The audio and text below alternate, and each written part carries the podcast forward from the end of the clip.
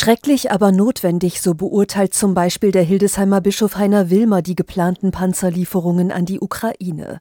Eine Einschätzung, der sich Militärdekan Rainer Schardt zu 100 Prozent anschließt. Die Ukraine kämpft um ihr Überleben und die Menschen dort rufen um Hilfe. Und ich denke, wir sollten das, was wir leisten können an Hilfe, das umfasst auch diese Form von Selbstverteidigung, auch Panzer, ihnen zur Verfügung stellen. Als Militärdekan ist Rainer Schad Ansprechpartner für die Militärpfarrer sowie Soldatinnen und Soldaten in Schleswig-Holstein, Mecklenburg-Vorpommern, Niedersachsen, Hamburg und Bremen. Vor allem mit ihnen hat er in den vergangenen Monaten viele Gespräche geführt und er beobachtet, seit dem Beginn des Ukraine-Krieges am 24. Februar vor einem Jahr hat sich die Lage für viele verändert. Der Krieg ist näher gekommen, nicht nur unter Einsatzbedingungen in Mali, sondern hier in europäischer Mitte hat ein Aggressor begonnen, einen brutalen Angriffskrieg durchzuführen, der auch Konsequenzen haben kann, wenn er sich übertragen sollte oder würde auf NATO-Territorium.